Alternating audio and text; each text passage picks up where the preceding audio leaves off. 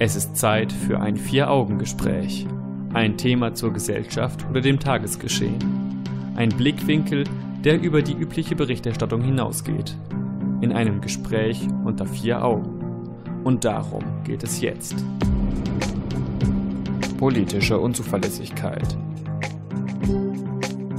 Untergräbt Donald Trump die Rechtssicherheit? Wovon hängt die Geltung des Rechts ab? Vier-Augen-Gespräch mit Jan Keke und Stefan Seefeld. Im Mai verkündete Donald Trump den Ausstieg Amerikas aus dem Atomabkommen. Im vergangenen Jahr stieg er aus dem Pariser Klimaschutzabkommen aus. Die Sicherheit, dass geltendes Recht auch wirklich verbindlich gültig ist, wird damit beschädigt. Nationale und internationale Vertragspartner können sich nicht mehr darauf verlassen, dass ein abgeschlossener Vertrag auch eingehalten wird. Und wie sieht es mit bestehenden Gesetzen aus? Über die Geltung des Rechts aus politischer und philosophischer Sicht spreche ich heute Abend mit John Keke. Willkommen zum Vier-Augen-Gespräch. Hallo Stefan. Ja, die Nachricht erreichte uns bereits im Mai, dass Trump aus dem Atomabkommen mit dem Iran aussteigt, nur von Seiten Amerikas. Die Europäische Union bzw. die Verbundpartner, die bleiben vorerst in diesem Abkommen und es soll weiterhin bestehen bleiben. Aber eine gewisse Unsicherheit herrscht ja jetzt doch. Naja, gut, die Frage ist ja, ob äh, Iran das Abkommen dann auch weiter irgendwie ernst nimmt. Schließlich ist ja USA als wichtiger Partner dieses Abkommens jetzt raus. Es geht ja auch um eine Gegenleistung, nämlich dass die USA jetzt äh, wieder Sanktionen einführen, die sie vorher eben abgeschafft haben. Und ob das jetzt reicht für Iran weiter im Abkommen zu bleiben, ist die Frage. Verträge sind also eigentlich eine wichtige Errungenschaft. Die sorgen nämlich eigentlich dafür, dass wir eine gewisse Sicherheit darüber haben, wie die Dinge ablaufen. Trump gefährdet das jetzt so ein bisschen und wir sollten vielleicht mal ein bisschen in die Zeit zurückgehen und schauen, wie war es eigentlich, bevor es überhaupt Verträge gab. Da galt das Recht des Stärkeren und derjenige, der schwächer war, hat dann eben eins auf die Nase bekommen und ja, Verbindlichkeiten gab es in dem Sinne nicht. Es sei denn, man konnte wirklich engeren Verwandten, Bekannten vertrauen. Ja, später ähm, kam es dann sicherlich auch aufgrund dieser Unsicherheiten zu sowas wie Versprechen, dass man sich gegenseitig etwas verspricht. Also ich sichere dir zu, dass ich irgendwas mache, wenn du dann auch etwas machst, als Gegenleistung zum Beispiel. Nur gibt es dann halt erstmal noch kein Rechtssystem, das diese Versprechen irgendwie schützt oder sicherstellt, eine gewisse Rechtssicherheit herstellt, eine Sicherheit, dass diese Versprechen umgesetzt werden. Ähm, denn Verträge, naja, dienen ja erstmal dazu, dass es in einem Rechtssystem eine Art der gegenseitigen Verpflichtung gibt, eine Art Versprechen plus. Dieses Versprechen wird durch das Recht geschützt. Das bedeutet, dass ein Vertragsbruch oder ein Bruch des Versprechens negative Folgen hat. Genau. Fangen wir mal mit einfachen Begriffen an. Was ist überhaupt ein Vertrag? Eigentlich nur zwei Willenserklärungen, die miteinander übereinstimmen und daraus wird dann eine Einigung zwischen zwei Rechtssubjekten, also zwischen zwei Vertragspartnern. Also Personen, die subjektive Rechte und Pflichten haben. Genau, und äh, der Vertrag ist zum Beispiel auch schon in der Bibel vorgekommen. Sehr als, gut. Ähm, naja, als Bund. Bund ist etwas, wenn man jetzt mal im Wörterbuch nachschaut, dann steht da Vereinigung zu gemeinsamem Handeln. Da trifft sich das auch schon wieder zu dem eben Besagten.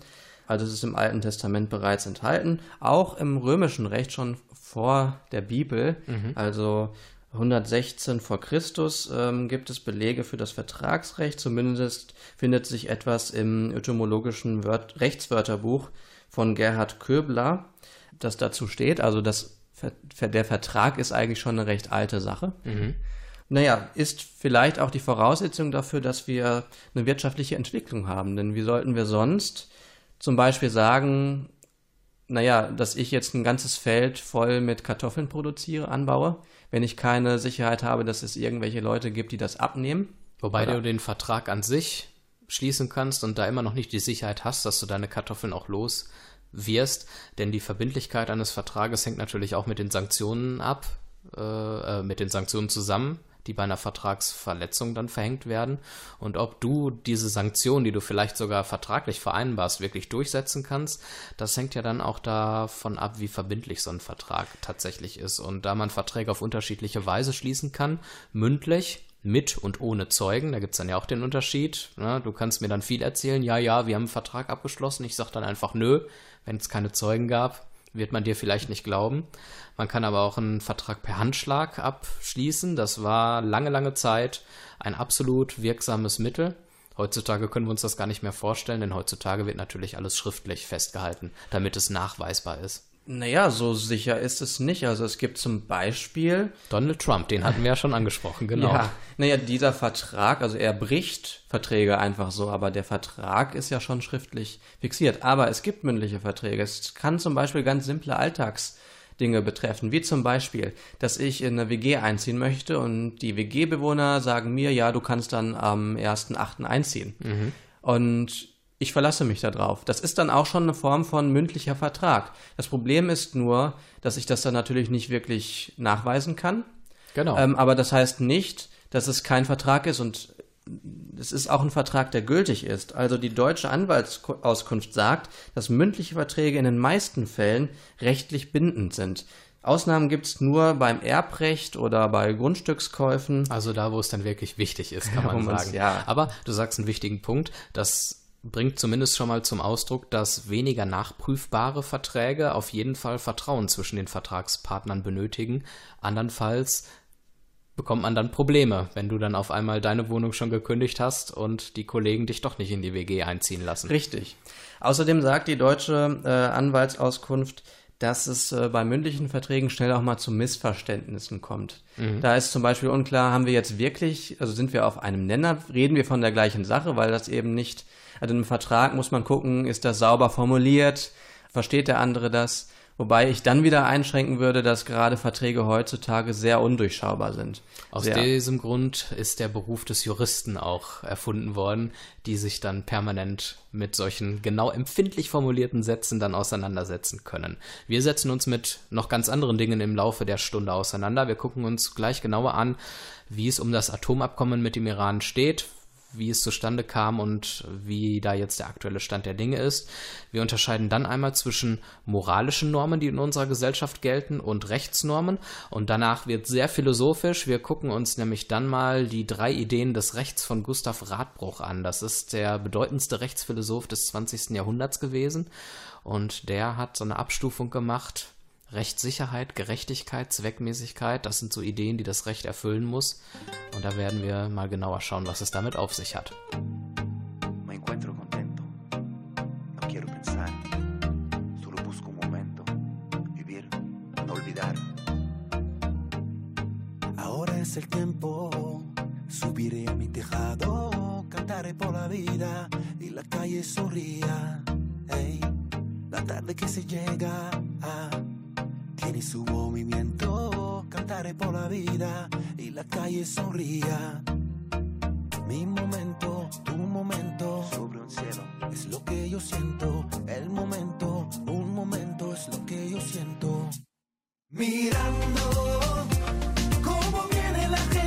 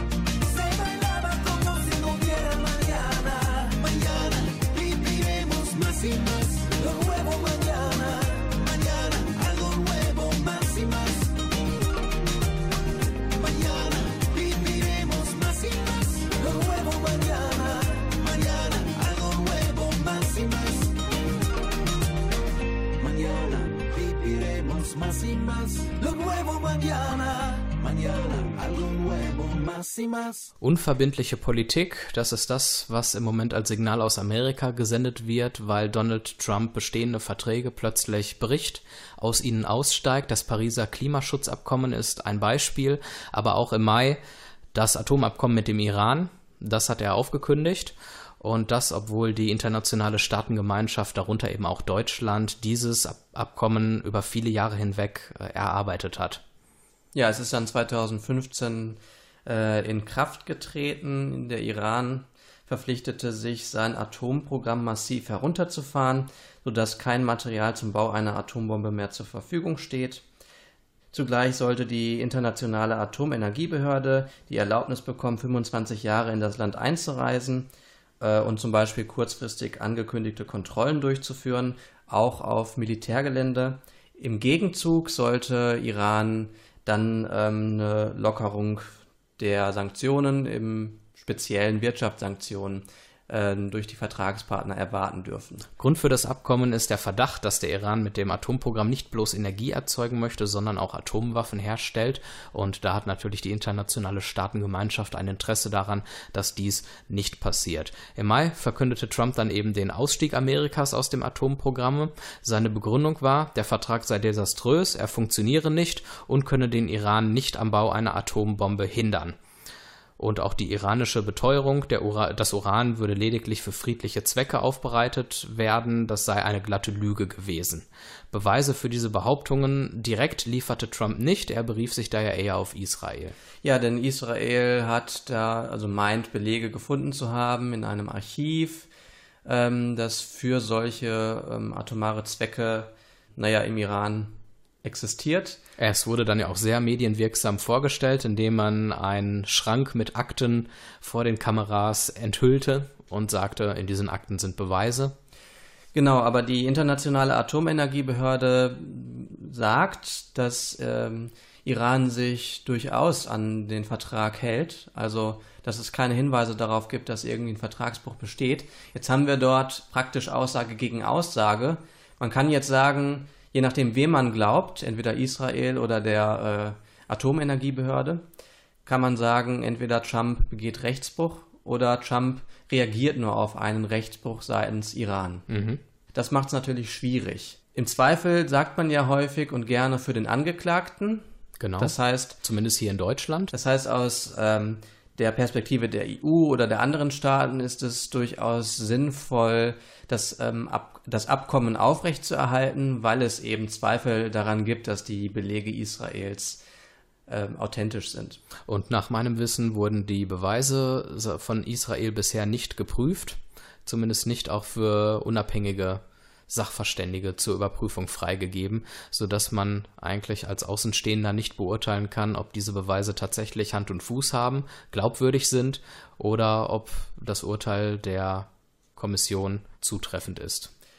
Trumps Abneigung gegen das Abkommen kam ja nicht sehr überraschend. Er hat schon im Wahlkampf sehr häufig ähm, gegen dieses Abkommen, ja, man kann sagen, getwittert. Durchaus. Weil er hat sowieso mit, äh, mit dem Iran ein Problem.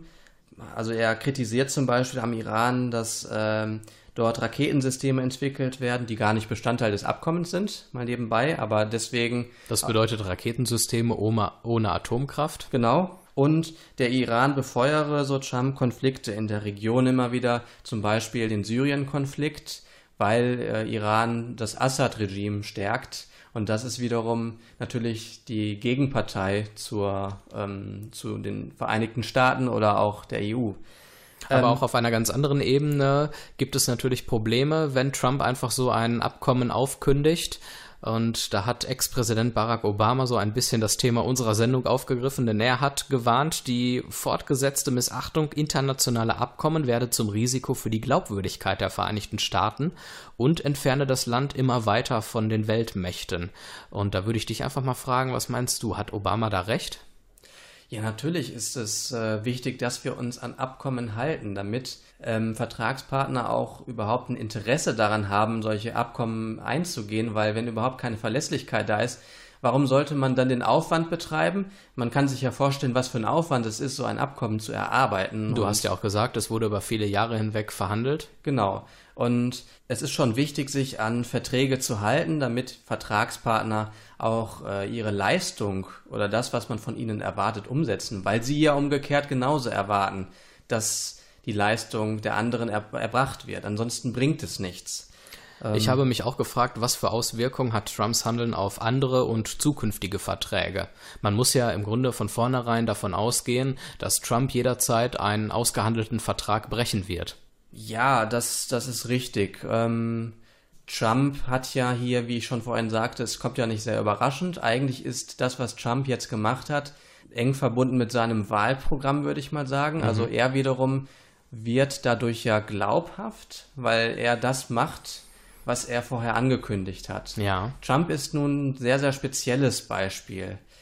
Ähm, oder ein sehr, sehr er begeht- spezieller Fall. Aber er ge- begeht vielleicht trotzdem einen gewissen Dammbruch, weil man sich in Zukunft als Vertragspartner oder als potenzieller Vertragspartner überlegt, tatsächlich noch mit ihm Verträge einzugehen. Ich finde, es ist schon ein Dammbruch, dass äh, Trump überhaupt Präsident geworden ist. Also das hat mich ja sehr, sehr überrascht, weil man konnte sowas, sowas erwarten, dass er so handelt. Und ich finde einfach, wir sollten Präsidenten haben, weltweit, auf die man sich verlassen kann. Wir sind schon ein, zwei Jahre zusammen und haben schon drei, vier Sachen erlebt. Doch bist du nur fünf Minuten mal weg. Ist das wie zehn Jahre Knast für mich? Ey, du wirkst nicht so leicht um deinen Finger. Wenn du durch deine blauen Augen guckst wie immer. Ich bin hypnotisiert, wenn du vorbeispazierst. Das wird jeden Tag ein kleines bisschen schlimmer. Flash mich nochmal, als wär's das erste Mal. Baby, Baby, crash mich so oft du willst, ja, bis ich nicht mehr kann. Und seit du da bist, sind alle Lichter an. Du machst, dass ich nicht mehr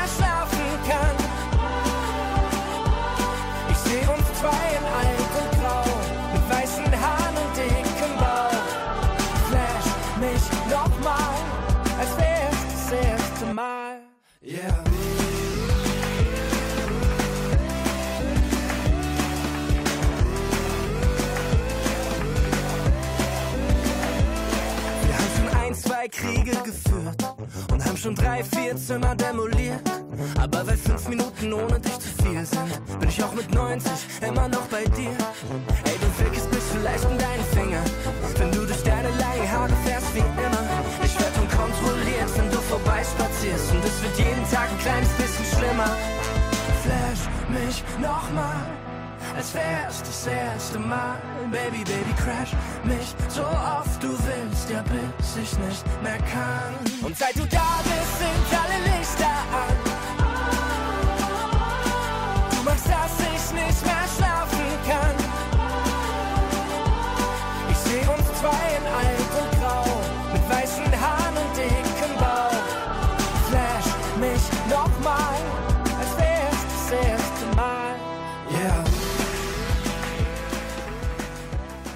Von der harten, trockenen Politik wechseln wir jetzt so langsam aber sicher in die Philosophie. Wir sprechen über die Geltung des Rechts und über die Politik der Unverbindlichkeit. Wir haben über das Atomabkommen gesprochen, das Donald Trump im Mai aufgekündigt hat. Wir haben auch schon allgemein darüber gesprochen, wie Verträge zustande kommen und kamen. Und jetzt schauen wir uns mal den Unterschied an zwischen moralischen Normen, unserer Moral, die wir haben, und Rechtsnormen. Fangen wir mal mit den moralischen Normen an. Naja, moralische Normen, die kann man ja nicht so in die Welt setzen. Also, ähm, die sind irgendwie da. Du hast doch bestimmt auch ein moralisches äh, System oder du hast irgendwie moralische Normen, nach denen du handelst. Aber die sind halt entstanden, naja, auf Basis deiner Erfahrung meines Erfahrung. Umfeldes, aber natürlich auch meiner eigenen charakterlichen Gene. Disposition. Genau. Das ist halt bei ähm, Recht oder Gesetzen etwas anderes. Das, deswegen spricht man ja auch vom positiven Recht, weil es gesetztes Recht ist. Andererseits sind beide vielleicht ein Stück weit auch ausgehandelt, denn dass es zum Beispiel moral, äh, unmoralisch ist und obszön ist, in der Öffentlichkeit nackt rumzurennen, ist etwas, worauf man sich als Gesellschaft vielleicht verständigt hat. Da mag der individuelle Einzelmensch vielleicht nochmal eine andere Meinung zu haben, aber im Großen und Ganzen hat sich die Gesamtgesellschaft darauf geeinigt. Gleiches gilt für Aber, Rechtsnormen, ja. die auch irgendwie schon immer da waren, aber letzten Endes auch aus Einigungen entstanden sind. Ich weiß nicht, ob die Menschen sich auf bestimmte Moralen geeinigt haben. Also erstmal, wenn dann sowieso in einem ganz abstrakten Sinne, äh, so wie es beim Kontraktualismus auch immer in der Vertragstheorie so ist, dass man einen Vertrag hat. Ähm, ich glaube nicht, dass die Menschen sich darauf geeinigt haben. Ich glaube, dass eine Kultur sich äh, in gewissem Maße, zumindest früher vielleicht noch mehr als heute, homogen entwickelt hat. Das mag vielleicht daran liegen, dass Menschen damals vielleicht auch weniger selbstkritisch gedacht haben oder zumindest weniger Zeit dafür hatten. Das war alles, der, der Weg der Menschen war vorgegeben, die haben gearbeitet, die haben das und das gemacht. Und heute differenziert sich die Gesellschaft immer mehr aus. Es kommen viel unterschiedlichere moralische Vorstellungen aufeinander.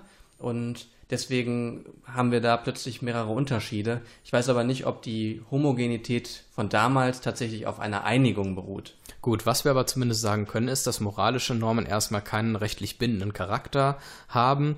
Man kann jemanden nicht vor Gericht schleppen und ihn verurteilen, weil er eine moralische Norm, zum Beispiel du sollst nicht lügen, nicht eingehalten hat, während man bei Rechtsnormen natürlich einen rechtlich verbindlichen Charakter hat und natürlich, wenn man eine rechtliche Norm nicht einhält, dass man dafür natürlich dann bestraft wird. Zum Beispiel, wenn man bei Rot über die Ampel geht. Es ist Zeit für ein Vier-Augen-Gespräch. Das Vier-Augen-Gespräch mit Jan Keke und Stefan Seefeld. Guten Abend zusammen, ihr hört das Vier-Augen-Gespräch im Bürgerfunk auf Radio 91.2, auf NRVision oder auf unserer Homepage als Podcast www.vieraugengespräch.de. Wir sprechen über die Politik der Unverbindlichkeit, weil geltendes Recht von gewissen Machthabern nicht mehr eingehalten wird. Die Rede ist von Donald Trump, der im Mai das Atomabkommen mit dem Iran aufgekündigt hat. Und nachdem wir jetzt intensiv darüber gesprochen haben, werden wir uns jetzt ein bisschen dem philosophischen Thema widmen. Es gibt einen Philosophen, Gustav Radbruch heißt er. Es ist der bedeutendste Rechtsphilosoph des 20. Jahrhunderts gewesen. Und er hat drei Ideen des Rechts formuliert, die auf jeden Fall vorhanden sein müssen, damit Recht gilt und vorhanden ist. Und diese drei Ideen stellt uns Jan jetzt vor. Guten Abend nochmal. Ja, guten Abend. Zum einen gibt es ja die Rechtssicherheit, das heißt so die Verlässlichkeit, dass ein Recht gilt, dass man sich auch darauf verlassen kann, dass es morgen noch gilt, dass es für alle gilt. Zum zweiten dann die Gerechtigkeit, also irgendwie muss die Gerechtigkeit so eine Motivation des Rechts sein, warum man das Recht einführt oder wofür das Recht überhaupt steht. Und zum, an, zum letzten die Zweckmäßigkeit, das heißt, das Recht muss der Bevölkerung nützen in irgendeiner Weise. Diese drei Ideen oder Pfeiler standen für Gustav Radbruch grundsätzlich gleichberechtigt nebeneinander. Allerdings hat Radbruch der Rechtssicherheit immer eine besondere Bedeutung zugesprochen. Das heißt, er hat immer den Anspruch an Juristen gehabt, dass die sich immer ans geltende Recht halten sollen, auch wenn das Urteil ungerecht sei oder seinem Gerechtig Gerechtigkeitsempfinden entgegenstehe. Dann gab es aber ein einschneidendes Erlebnis. Der Zweite Weltkrieg. Und da hat er dann plötzlich gesehen, dass man ähm, das positive Recht für ganz üble, ungerechte Dinge nutzen kann. Und Radbruch wollte in seiner Theorie irgendwie oder mit der Theorie äh, es ermöglichen, dass man diese Gräueltaten äh, als Unrecht bezeichnen kann. Dementsprechend hat er die Rangfolge seiner drei Pfeiler umgeändert. Jetzt steht die Gerechtigkeit an erster Stelle, danach nur noch die Rechtssicherheit und weiterhin auf Platz drei die Zweckmäßigkeit. Und dennoch konnte Radbruch nicht ganz von der Rechtssicherheit abkommen, denn sie sei vom Volk gefordert und somit zweckmäßig. Gleichzeitig ist sie aber auch Teil und damit Ausdruck der Gerechtigkeit. Also Rechtssicherheit geht auch in der äh, Radbruchschen Formel nach 1946, geht nur dann nicht vor, wenn die Ungerechtigkeit ein unerträgliches Maß erreicht hat. Also erstmal ist das natürlich eine sehr äh, unscharfe Trennlinie, die er da trifft. Und es geht hier wirklich um ein unerträgliches Maß. Das heißt, alles, was da drunter liegt. Das heißt, etwas, das ungerecht ist, aber nicht unerträ unerträglich ungerecht ist, muss trotzdem noch zugunsten der Rechtssicherheit ähm, aufrechterhalten werden. Genau, dieses Gesetz gilt und danach sollen die Juristen dann entsprechend handeln. Natürlich hat Radbruch auch erkannt, dass es einen Konflikt gibt und einen Widerspruch gibt zwischen der Rechtssicherheit und der Gerechtigkeit. Zwar mag es Gesetze geben, die eine Rechtssicherheit bieten. Es ist ganz klar, dass dieses Gesetz gilt, man sich daran halten kann. Aber dennoch ist es klar, dass dieses Gerecht so ungerecht ist. Aber er hält dieses Problem für einen inneren Konflikt der Gerechtigkeit. Allerdings erklärt er nicht genau, warum das Ganze ein innerer Konflikt der Gerechtigkeit sein soll und wie dieser Konflikt innerhalb der Gerechtigkeit aussieht. Radbruch gibt äh, eine Definition von Recht. Ähm, da wird die Gerechtigkeit auch nochmal deutlich. Man muss dazu sagen, Gerechtigkeit ist für Radbruch ähm, etwas, was Gleichheit bedeutet. Es gibt unterschiedliche Bedeutungen von Gerechtigkeit in der Philosophie, ist sehr komplex, aber für Radbruch scheint es eher auf Gleichheit gemünzt zu sein. Und Recht ist nach Radbruch eine Ordnung und Satzung, die ihrem Sinne nach bestimmt ist, der Gerechtigkeit zu dienen. Und da wird dann nochmal ganz schön deutlich, dass Gerechtigkeit der höchste Wert ist, den, naja, ein Recht hat. Zumindest vordergründig, denn wenn Radbruch die Gerechtigkeit irgendwo als Gleichheit ansieht, dann impliziert das, dass seine Gesetze für alle gelten sollen, weil alle gleich behandelt werden. Was wiederum Rechtssicherheit. Und das schafft bedeutet. Rechtssicherheit, ganz genau. Man sieht also, er mogelt uns oder er schiebt uns ein bisschen die Rechtssicherheit unter und vordergründig macht er die Gerechtigkeit stark. Das äh, sollte man dann im Auge behalten, wenn man sich Radbruchs Theorie durchliest. Ich finde es halt äh, ganz interessant, dass er irgendwie versucht, also normalerweise entwickelt man eine Theorie, ohne irgendwie ein Ziel vor Augen vielleicht zu haben, wie diese Theorie oder was man mit dieser Theorie erreichen soll. Hier ist es so, dass man erst ein Ziel hat, man möchte die Gräueltaten der Nationalsozialisten irgendwie äh, anprangern und Ja. deswegen modelt man seine Theorie, die man schon hat, Ich so um, gerade sagen, es ist eine bestehende Theorie. eine bestehende Theorie um, damit man das genau erreichen möchte, was man erreichen möchte. Ich finde, das ist halt so ein bisschen äh, umgedreht, ein bisschen, also es ist schwierig irgendwie. Ja, also, man argumentiert so lange, bis das, was man eigentlich von vornherein gedacht hat, was richtig ist, dann auch in irgendeiner Form plausibel oder nachweislich erklären kann. Richtig. Und die Frage ist halt, wäre jetzt das, der Nationalsozialismus nicht gewesen, dann hätten wir jetzt immer noch die Theorie von Radbruch vor 1945 oder 1946 und wer weiß wie lange. Ähm, natürlich kann man sagen, es gibt immer ähm, Härtefälle, die oder so eine Art Stresstest. Und der Nationalsozialismus war ein Stresstest für die Ra Radbruchsche Theorie. Und es hat sich Ja. gezeigt, es funktioniert nicht. Und deswegen musste Radbruch seine Theorie so lange umbauen, bis es wieder funktioniert. So kann man es natürlich auch sehen. Ähm, Wir werden gleich mal darüber diskutieren, welcher Pfeiler des Rechts, welche Idee des Rechts tatsächlich wichtiger ist, was wir denken. Ist es die Gerechtigkeit oder doch die Rechtssicherheit? Oder wird in der ganzen Diskussion die Zweckmäßigkeit ein bisschen ähm, unter den Tisch fallen gelassen?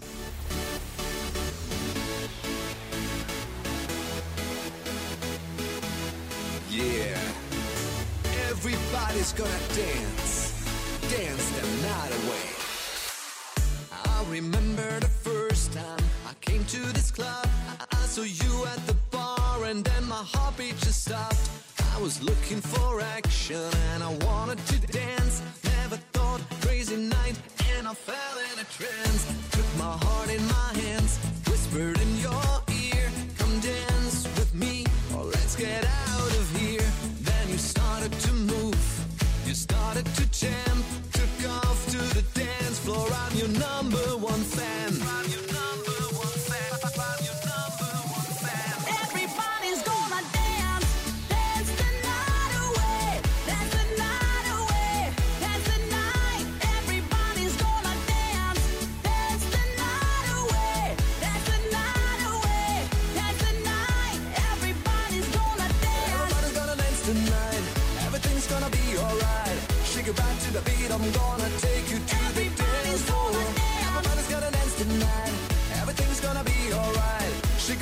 beat. I'm gonna take you to the dance floor. Dance. Everybody's gonna dance. Dance the night away. Take your chance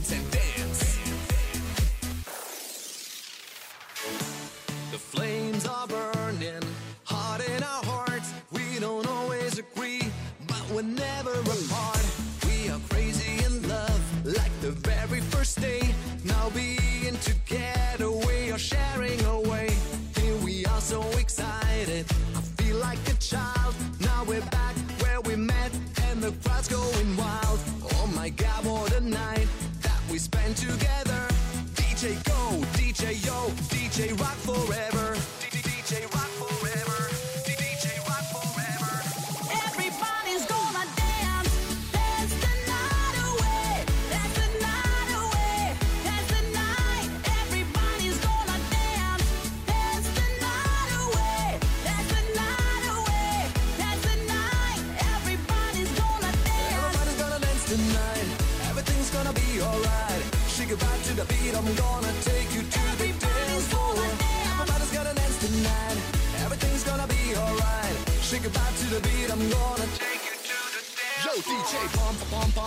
It up, burn the floor down, down, down. Don't stop, rock to the rhythm, rock to the rhyme. Bring the beat back, make me feel so fine. I'm talking about dancing, wild romancing, talking about moving, talking about grooving. DJ, pump, pump, pump it up, burn the floor down, down, down. Don't stop.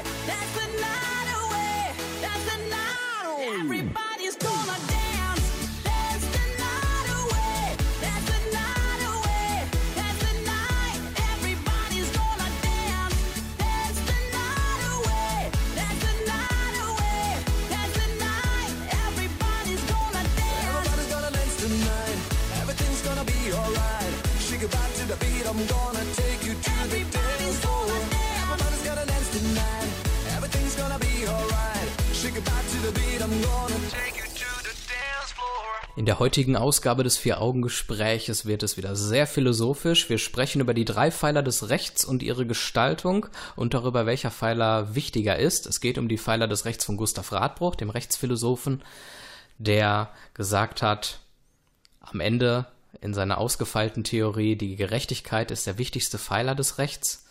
Danach muss das Recht Rechtssicherheit bieten und schließlich auf dritter Ebene muss das Recht auch noch zweckmäßig sein, denn sonst bräuchten wir es gar nicht. Also, wenn wir jetzt über darüber sprechen oder diskutieren, welcher Pfeiler oder welche der drei Ideen wichtiger ist, dann kommt ja direkt schon dem Philosophen ein Problem wieder in den Blick, nämlich bei der Gerechtigkeit. Ich habe es vorhin schon angesprochen. Was ist Gerechtigkeit eigentlich? Für Radbruch ist es Gleichheit. Wollen wir jetzt im Folgenden über Gleichheit diskutieren oder wollen wir über Gerechtigkeit diskutieren? Und dann frage ich dich, kann Gerechtigkeit nicht auch sowas wie Verdienstgerechtigkeit bedeuten, dass Ja. jemand, der etwas verdient, dafür, dass er etwas getan hat, äh, dass es gerecht ist, dass er dann dafür auch mehr bekommt oder dass er da irgendwie äh, im Adel geboren wurde und einfach dadurch irgendwie einen höheren Stand verdient hat. Ist das vielleicht gerechter oder ist es gerecht, dass man, ähm, also ist Gerechtigkeit vielleicht irgendeine Religion, dass man nach irgendeiner Religion handelt? Die Idee der Gleichheit von Radbruch ist mir zumindest auch nicht sofort gekommen, unabhängig von seiner Theorie, als ich mir Gedanken dazu gemacht habe. Ich habe eher an so etwas gedacht, wir einigen uns in der Gesellschaft auf Spielregeln des Zusammenlebens.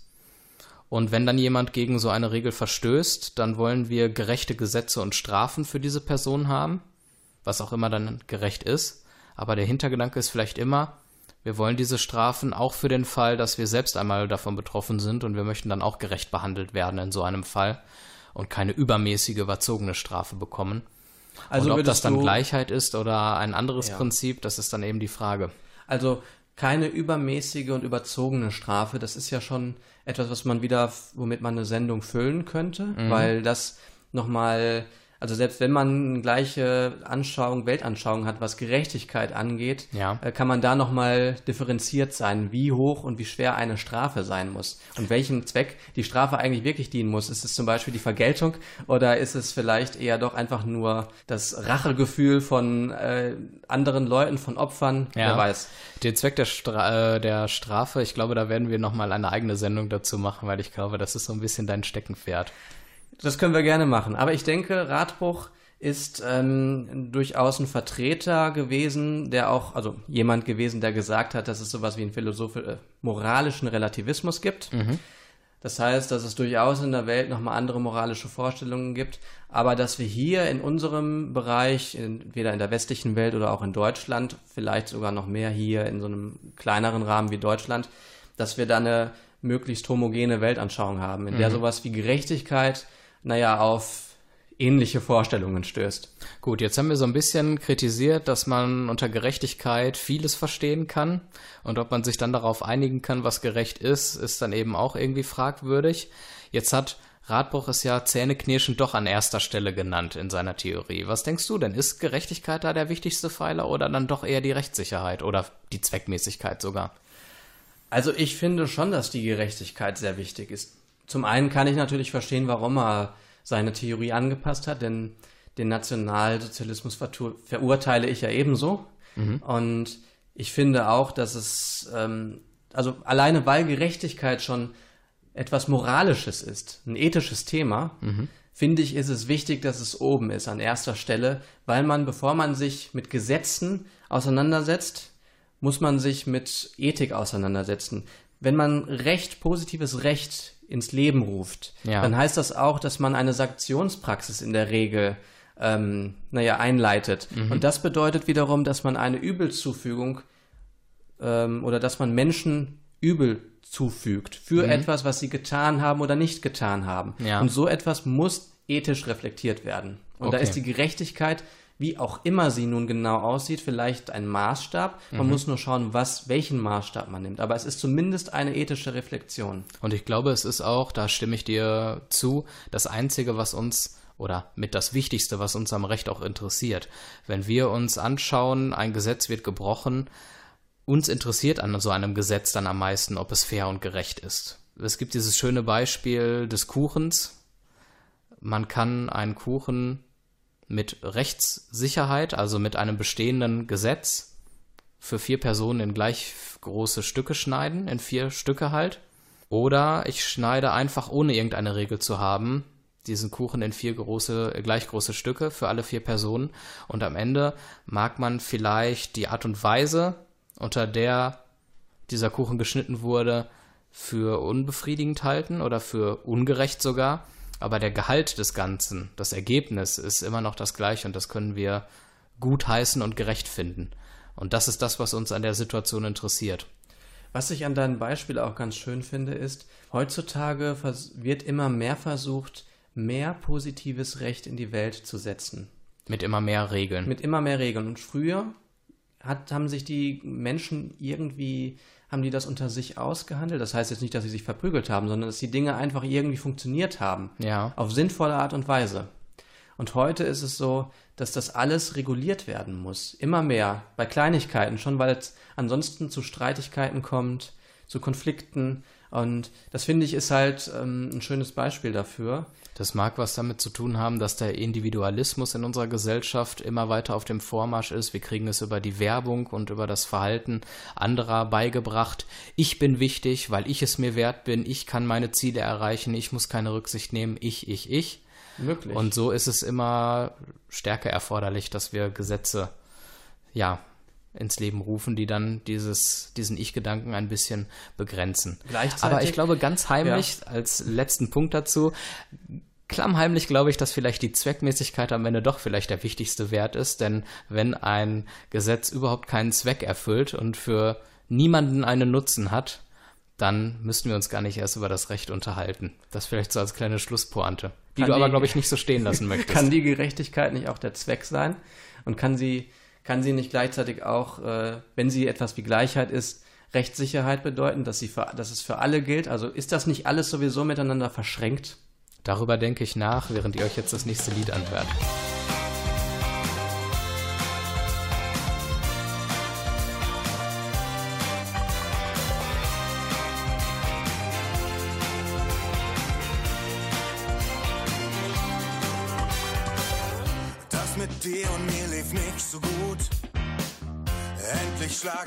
Kapitel zu.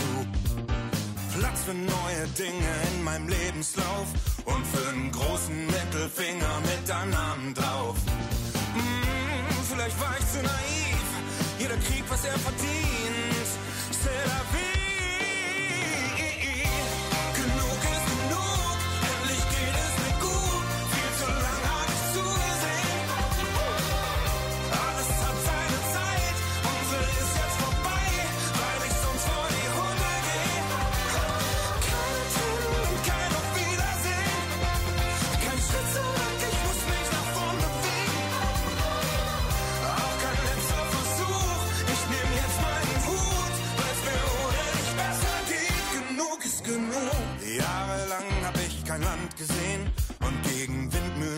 Gekämpft in der Einmannarmee.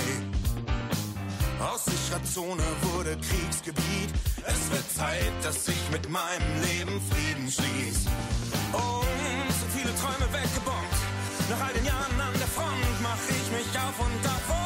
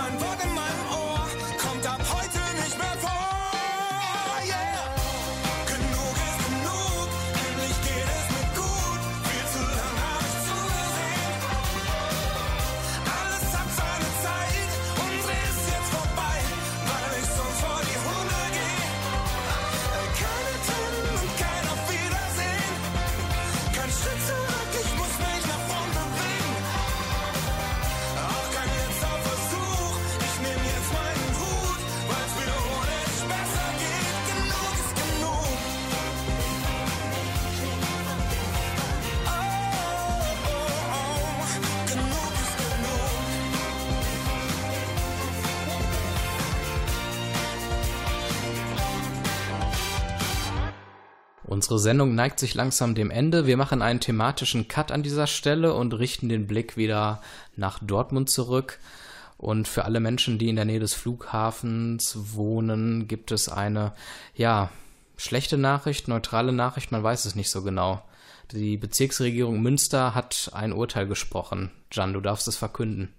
Die Bezirksregierung Münster genehmigt nun längere Flugzeiten für den Flughafen Dortmund. Es dürfen nun vier planmäßige Landungen bis 23 Uhr durchgeführt werden. Das bedeutet eine längere, intensivere Lärmbelästigung für die Menschen dort, weil das vorher wohl nur bis 22 Uhr erlaubt war. Genau, denn um 22 Uhr beginnt die klassische Nachtruhe. Wir kennen das hoffentlich alle.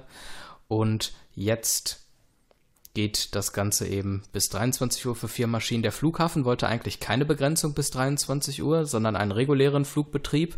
Allerdings hat die Bezirksregierung die Nachtruhe der Bürger schützen wollen und hat das Anliegen dann begrenzt auf die besagten vier Maschinen. Und die Gegner dieser Verlängerung der Flugzeiten, die ähm, sehen auch keinen ausreichenden Nachweis ähm, dafür, dass der Bedarf der Betriebszeitenausweitung, äh, ja, dass das sein muss. Die Schutzgemeinschaft Fluglärm prüft Klagen gegen das Urteil der Bezirksregierung Münster, denn auch vier Maschinen seien noch zu viel und stören die Anwohner zu sehr. in Bezug auf den Lärm in der Nacht. Ich, ich hätte mal eine Frage an dich. Gerne. Könntest du dir vorstellen, so nah an einen Flughafen zu wohnen? Nun weiß ich ja jetzt nicht, ich wohne nicht in der Nähe eines Flughafens, ähm, wie weit man weg wohnen muss, damit man da nicht mehr vom Fluglärm gestört wird. Sagen wir es mal so, das kommt davon an, wie die Landebahnen verlaufen, wie die Anflugschneisen sind und wie der Wind in der Regel steht. Das heißt, wo wird der Lärm hin transportiert.